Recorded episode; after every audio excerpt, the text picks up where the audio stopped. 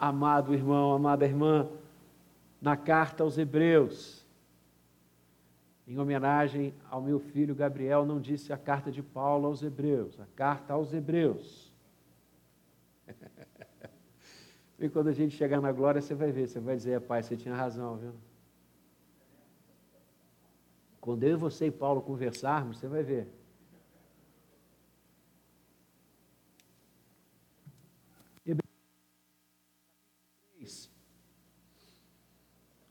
O sol está fluindo? Sim. A partir do verso 12.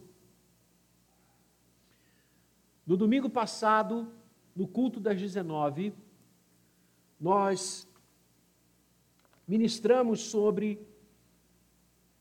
um convite de Deus para os nossos corações, para as nossas vidas, dizendo: Hoje, se ouvirdes a minha voz, não endureçais o vosso coração. Nós falamos sobre isso no domingo passado, às 19 horas. Se você não pôde acompanhar, vá no nosso site. Todos os cultos ficam ali hospedados e você pode ouvir, partilhar novamente esse sermão.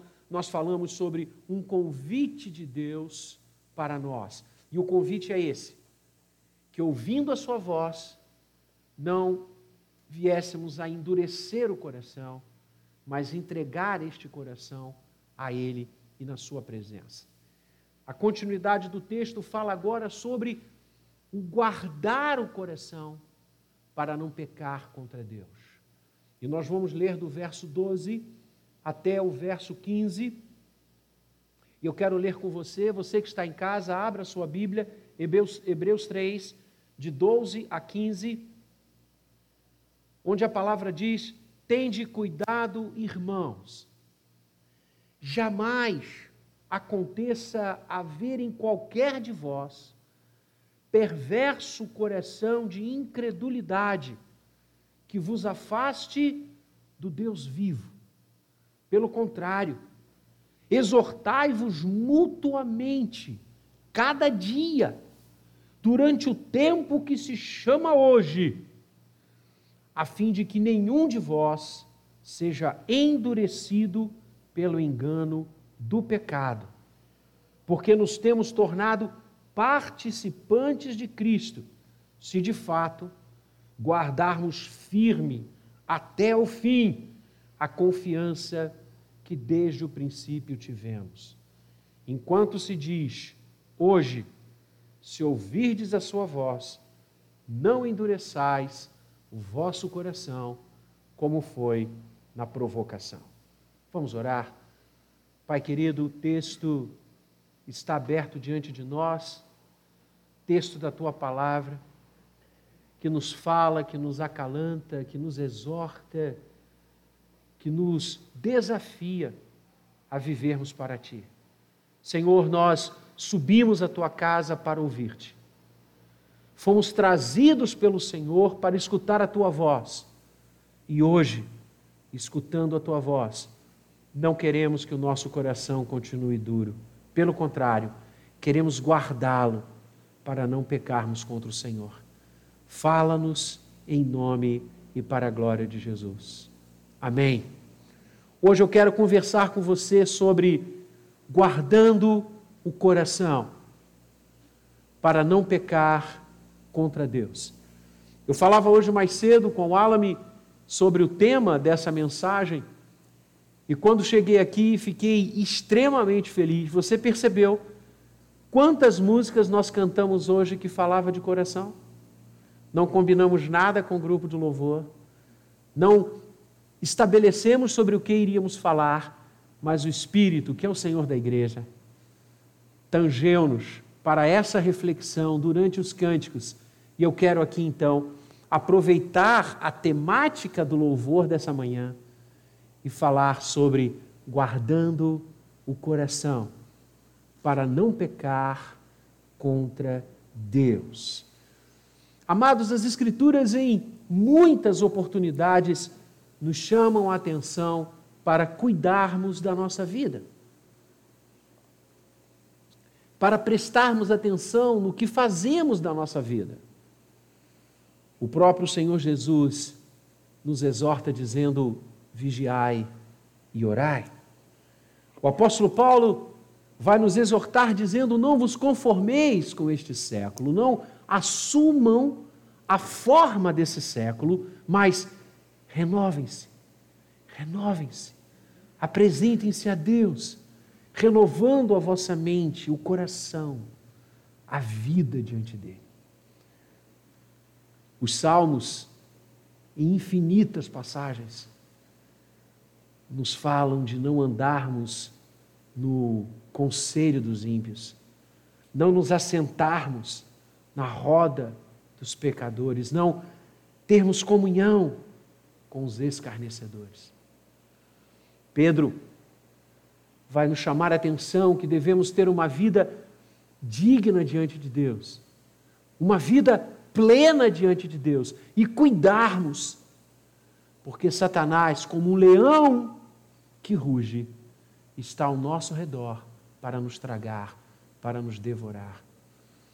O próprio autor aos Hebreus, numa passagem que vamos daqui a pouco chegar a ela, nos exorta a corrermos com perseverança a carreira que nos está proposta, desembaraçando-nos de todo o peso e do pecado que tenazmente nos assedia. É exatamente esse o gancho, é essa a ideia, é essa visão que o texto que nós acabamos de ler nos traz. Aqui a palavra coração é entendida e traduzida como em todas as escrituras sagradas, como a nossa vida, como o conjunto dos nossos passos, das nossas atitudes, da nossa mente, da nossa alma e o livro de Provérbios vai dizer, consoante ao tema desta manhã, de todas as coisas que temos de guardar, guardemos o nosso coração, porque dele promanam as fontes de vida. Guardar o coração para não pecarmos contra Deus. A primeira coisa que o texto nos ensina, e é uma exortação, Tende cuidado, irmãos. E o autor aos Hebreus está exortando não o ímpio, repare. Ele não está exortando aqueles que não conhecem ao Senhor. Ele não está exortando aos pecadores que estão longe, que ainda estão dividindo as alfarrobas com os porcos. Ele está exortando a igreja. Ele está exortando o povo de Deus ele está exortando aqueles que já conhecem e podem ouvir a voz do Senhor. Ele está dizendo: tende cuidado. Eu quero, nesta manhã, dizer a mim e a você: tenhamos cuidado. Precisamos estar atentos. Precisamos guardar o nosso coração Tendes cuidado, irmãos. Jamais aconteça haver em qualquer de vós perverso coração de incredulidade.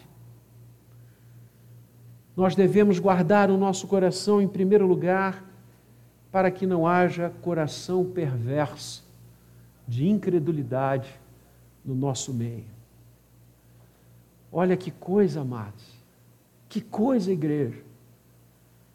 A palavra está dizendo que se nós não cuidarmos do nosso coração, se nós não cuidarmos da nossa vida diante do Senhor, nós podemos nos tornar enganosamente incrédulos.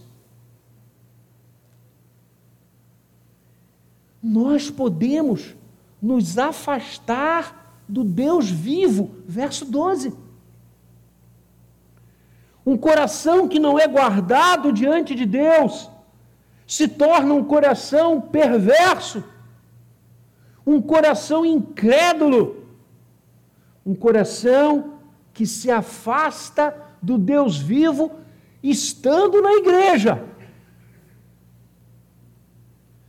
Estando assentado nos bancos dominicalmente apresentando-se ao mundo como cristão.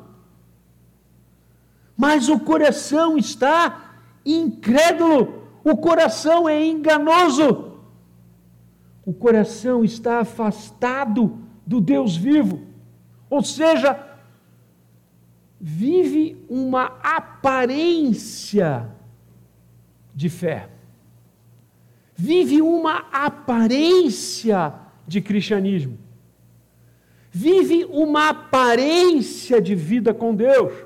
Pode ser até que ore, pode ser que se levante no meio da Assembleia dos Justos para orar, pode ser até que pregue. E use a palavra para falar ao povo de Deus. mas o coração está longe do Deus vivo. O coração está incrédulo. O coração está cheio de perversidade. Guardemos o nosso coração para que não sejamos assim. Guardemos o nosso coração para não chegar a esse momento. E a palavra diz como nós podemos evitar que tal coisa aconteça. Além da questão espiritual que ele vai falar daqui a pouco, na continuidade do texto, ele nos diz que devemos nos exortar mutuamente, a fim de evitar que o nosso coração se torne perverso, incrédulo e afastado do Deus vivo. O texto diz: exortai-vos mutuamente cada dia, durante o tempo que se chama hoje, a fim de que nenhum de vós seja endurecido pelo engano do pecado. Amados, essa visão bíblica de que nós nos exortemos mutuamente, exortar significa literalmente chamar atenção, significa falar de algo que aquele irmão, que aquela irmã estão vivendo, praticando, fazendo e não se coaduna com o reino, não se fecha com os princípios do reino, e eu e você somos levados a exortá-los.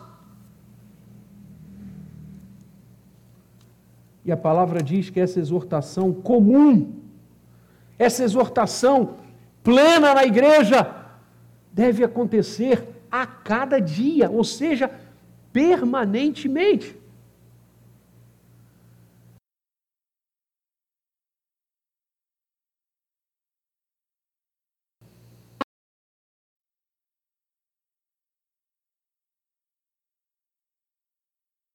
Perguntar como nós recebemos isso.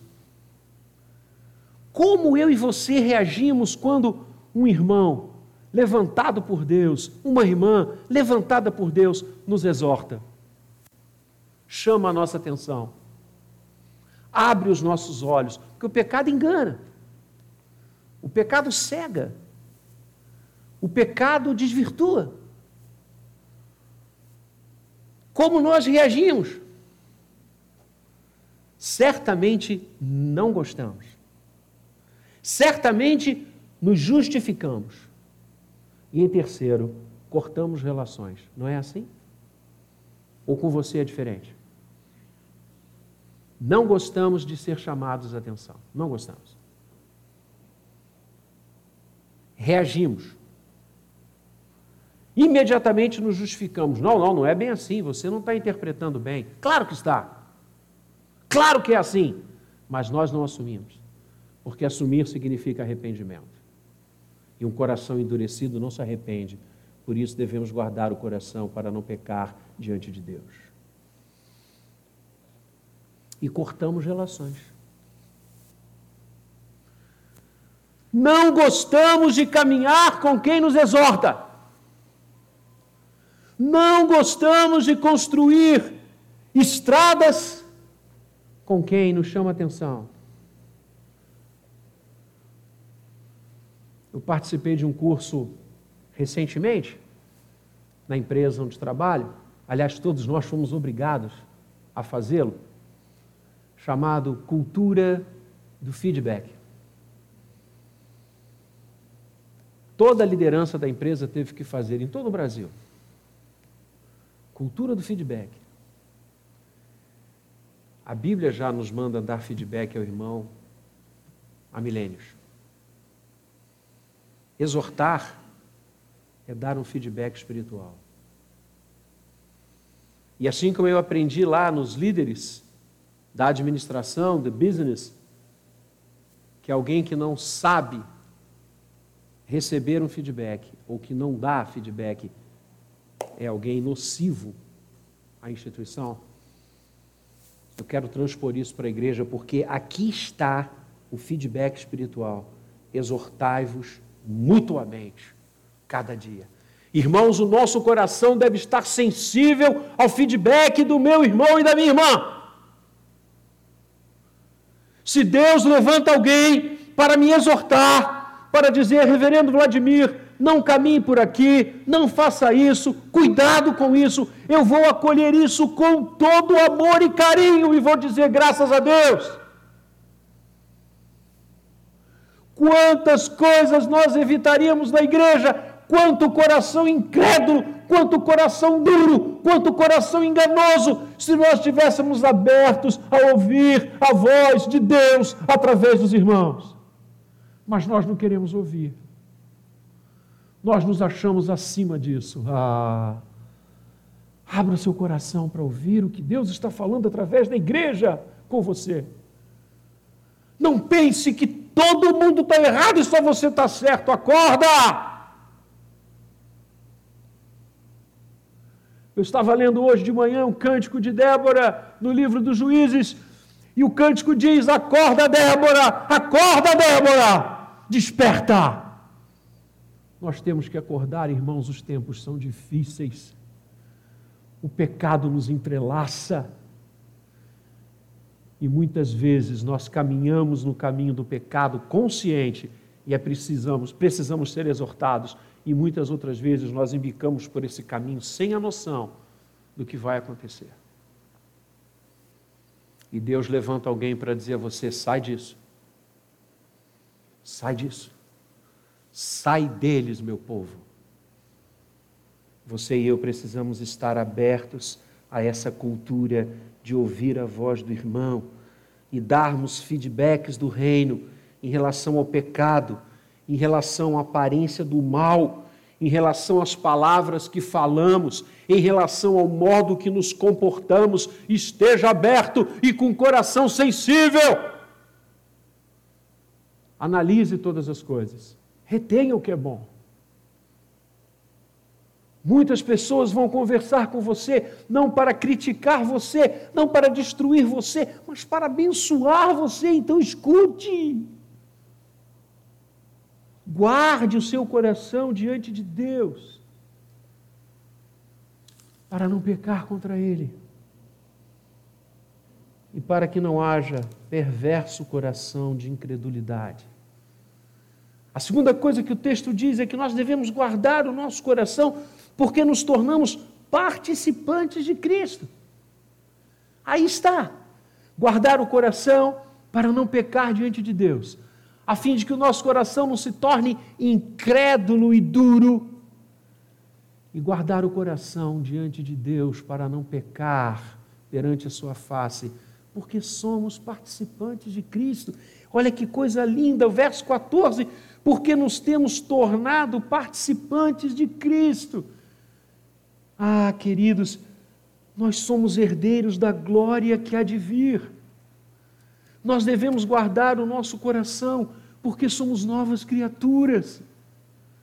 Devemos guardar o nosso coração, porque somos sal e luz desta terra e deste mundo. Nós somos participantes de Cristo. As coisas erradas não podem nos fascinar, as coisas erradas não podem ser brilho diante dos nossos olhos, elas devem ser um câncer diante dos nossos olhos uma ferida aberta, exposta. Nós não podemos pactuar com o que Deus não se agrada, nós não podemos avançar no que Deus proíbe, nós não podemos querer o que Deus diz não. Porque se Ele diz não, Ele tem um sentido, um propósito absolutamente bom para isso. Nós devemos guardar o nosso coração para não pecarmos diante de Deus, porque nós somos participantes do Senhor.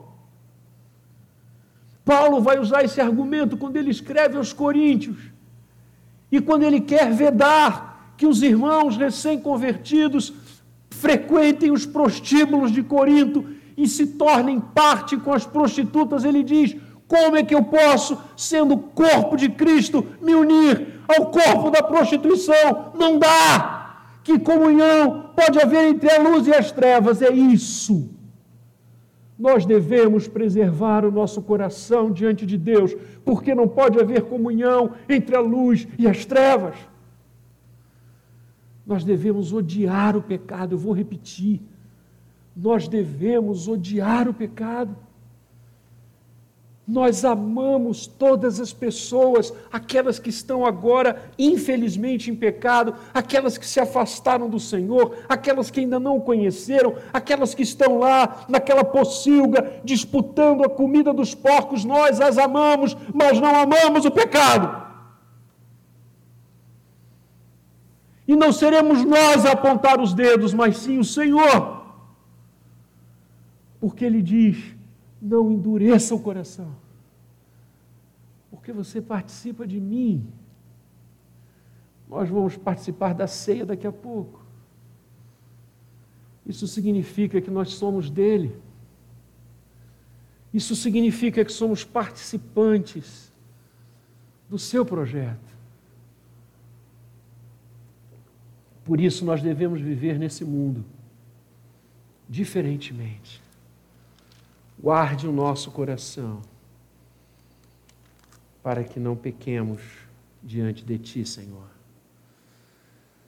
E finalmente, segundo texto, nós devemos guardar o nosso coração, porque a nossa vida está nele. É assim que ele conclui esse maravilhoso texto, dizendo: temos nos tornado participantes, se de fato guardarmos firmes até o fim a confiança que desde o princípio tivemos. Hoje, se ouvirmos a Sua voz, não endureçamos o nosso coração.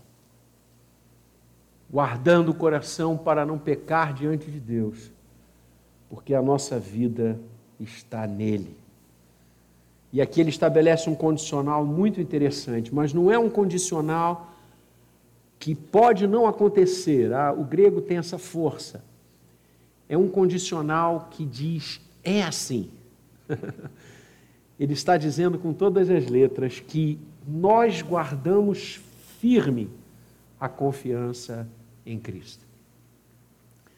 Por nós estarmos nele, nós devemos guardar o nosso coração por nós vivermos nele, e esse foi o lindo tema que a UPA nos trouxe no mês passado, por vivermos nele, por termos vida com ele, vida pela fé, por sermos o seu corpo, nós devemos guardar o nosso coração, evitando o pecado, ouvindo as exortações que Deus faz chegar até nós, tanto pelos irmãos como pela própria palavra, que mais do que nada nos exorta a vivermos o que Deus quer. E aí eu me lembro do livro de Deuteronômio. Deuteronômio é a chave hermenêutica do Antigo Testamento. Não há como entender Hebreus sem ler Deuteronômio, não há como entender Deuteronômio sem ler Hebreus. E lá em Deuteronômio, no capítulo 10, verso 16, o Senhor nos faz um convite o Senhor diz: circuncidai o vosso coração. Guardando o coração para não pecar contra Deus. Circuncidai o vosso coração. Você sabe como evitarmos o ter um perverso coração de incredulidade? Dentro da igreja? Sabe como evitar possuir um coração que nos afaste do Deus vivo? circuncidando-o. Circuncidai o vosso coração. O que, significa isso, essa imagem linda? Primeira coisa, ser cuidadoso para com Deus. A primeira coisa que a circuncisão do coração traz é exatamente o seu reflexo na circuncisão histórica que o povo de Deus passava.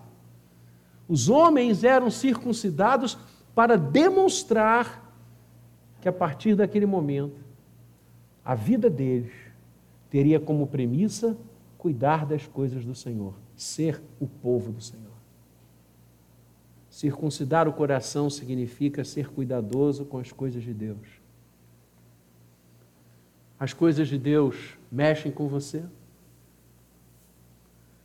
As coisas de Deus emocionam você? As coisas de Deus são prioridade para você? As coisas de Deus tomam a sua vida? As coisas de Deus tomam o seu tempo? Ter o coração circuncidado é buscar em primeiro lugar o reino de Deus e a sua justiça, sabedores que todas as demais coisas nos serão acrescentadas. Circundar o coração é estar apaixonado 24 horas por Jesus. É não ter outro alvo que não seja adorá-lo, glorificá-lo e gozá-lo para sempre, como lindamente a nossa confissão e os nossos catecismos que dela defluem nos ensinam. Ter o coração circuncidado significa amar as coisas de Deus como se fossem nossas. Por isso é lindo quando Paulo escreve o meu evangelho. Que coisa linda! Porque ele diz o meu evangelho, não porque ele o criou, não porque ele morreu na cruz ou ressuscitou, mas porque ele tinha o evangelho como algo seu, que passava pelas suas veias, que bombava o seu coração. É assim que nós nos apaixonamos pela obra do Senhor. Minha obra, minha igreja, meu povo, é assim que pensamos. Circuncidar o coração é isso. Segunda coisa, circuncidar o coração é abandonar todo o mal. Não há como ter um coração circuncidado e com ele habitar coisas que Deus não se agrada. E quantas vezes no Antigo Testamento, livro de Josué, Juízes, Senhor vai dizer ao povo: por que se afastaram de mim? Por que seguiram outros deuses? Por que não obedeceis a minha palavra? É permanente essa fala. Porque, amados, como damos espaços no nosso coração para aquilo que não vem de Deus? Como damos espaço na nossa vida com coisas que não têm absolutamente o selo do reino. Como nos gastamos com coisas que não honram nem glorificam o Senhor. E aí a gente lembra da reforma, quando Calvino dizia: um coração pronto e sincero, jamais o Senhor rejeitará. Um coração circuncidado é aquele que se oferece a Deus e se aparta de todo o mal. Um coração circuncidado, em terceiro lugar, é aquele que separa tudo que faz para o Senhor. Ou seja, vive para a sua glória. Novamente, pilar da reforma, só lhe deu glória apenas a glória de Deus. Essa é a finalidade da nossa vida. Você tem absoluta consciência de que você existe para a glória de Deus? Você tem absoluta certeza que aquilo que você faz durante a sua semana, no seu trabalho, nas suas realizações, nos seus procedimentos, estão voltados para a glória de Deus? Um coração circuncidado busca isso. Aquilo que eu fizer, faça-o por mim, Senhor. O que eu tocar, que seja o Senhor tocando. O que eu falar, seja o Senhor falando. O que eu quiser, seja o Senhor querendo. Por isso, Paulo diz que tudo que é bom, respeitável, louvável, digno de elogio, tudo aquilo que reverbere a glória de Deus, seja isso que ocupe o nosso pensamento. Isso é um coração circuncidado, que está em Cristo, que vive nele.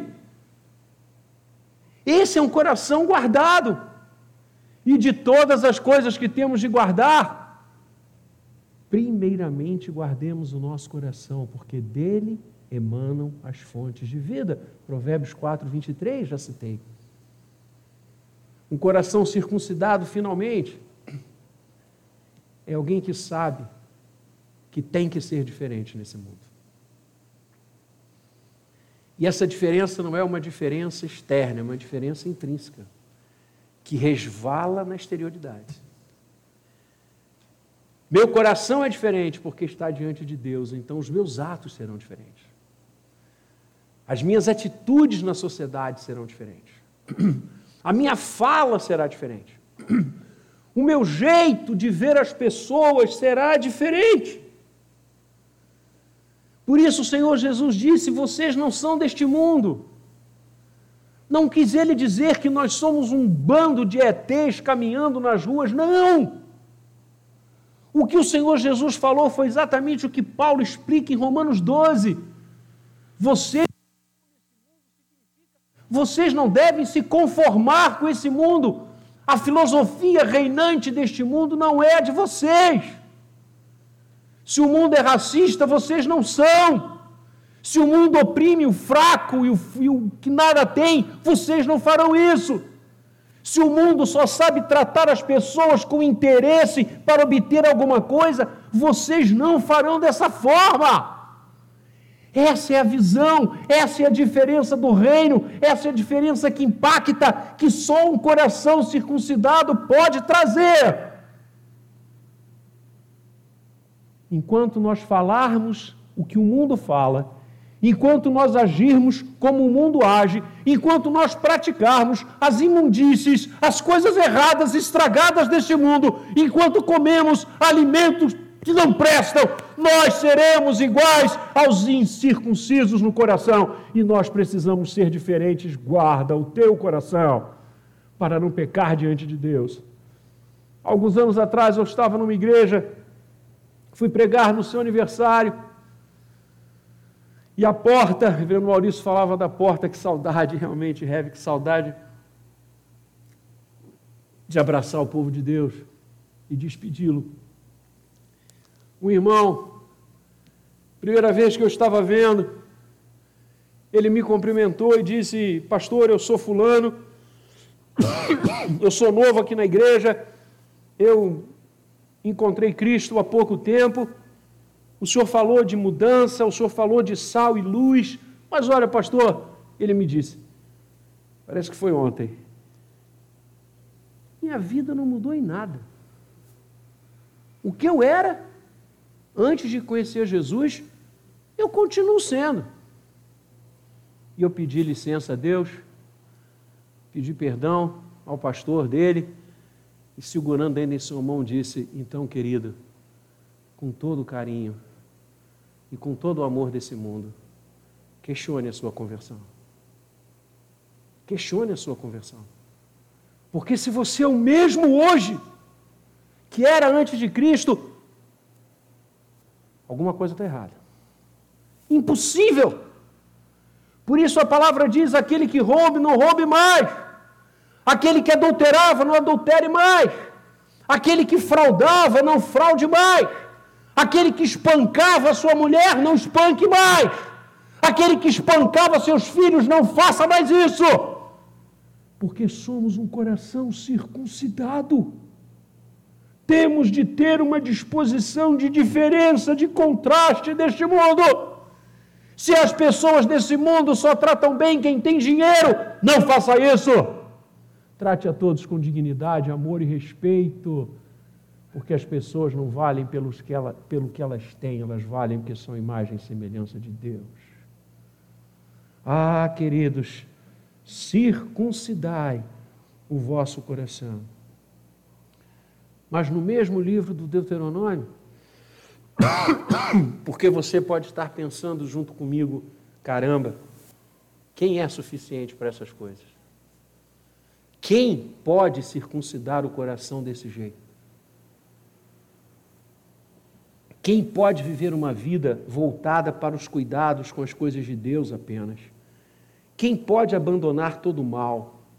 Quem pode viver uma vida santa, separada para Ele?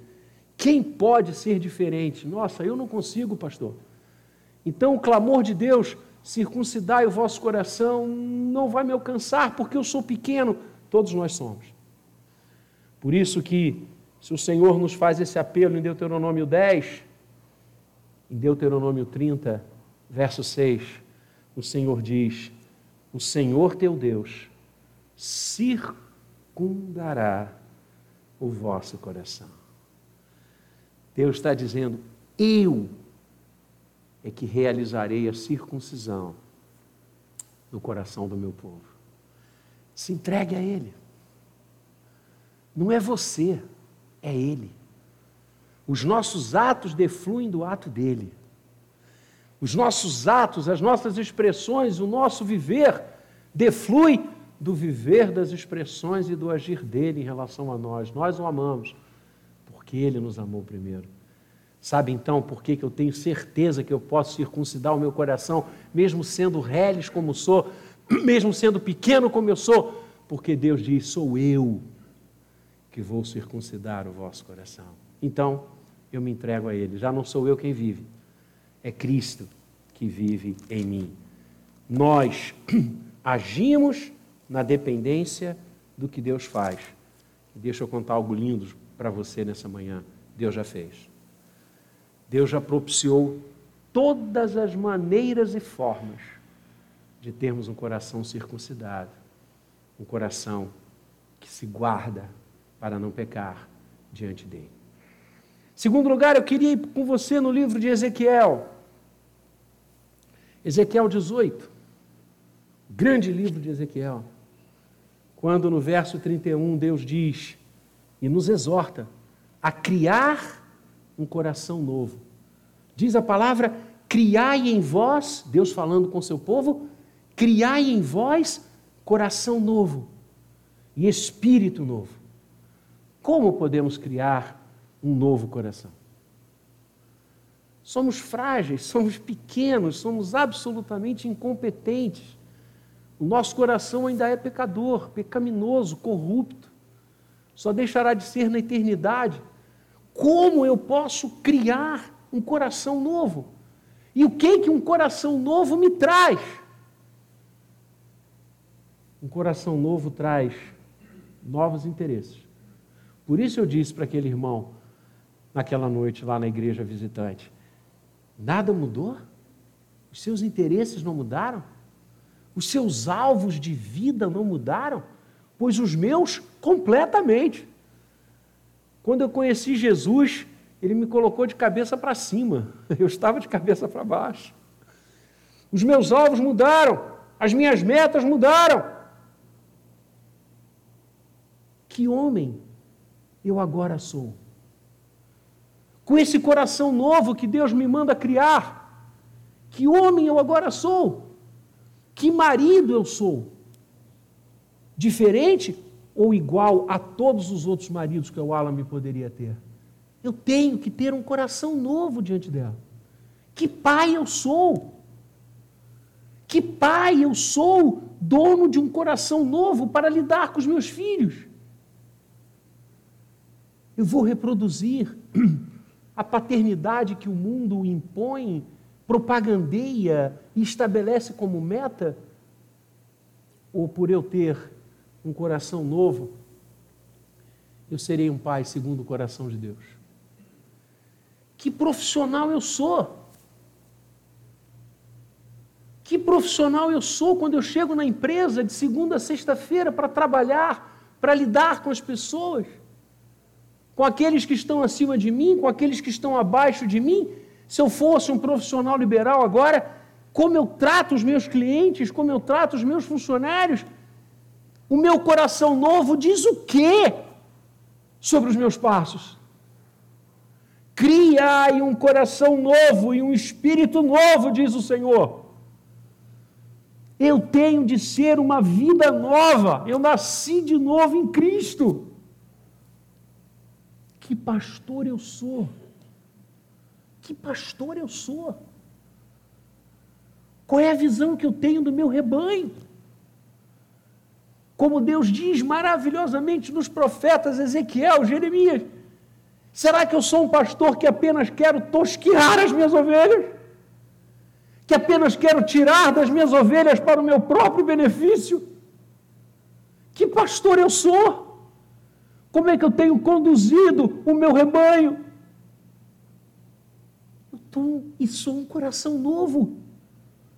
Eu tenho de ser um pastor renovado, um pastor reconstruído, um pastor de coração novo a cada dia.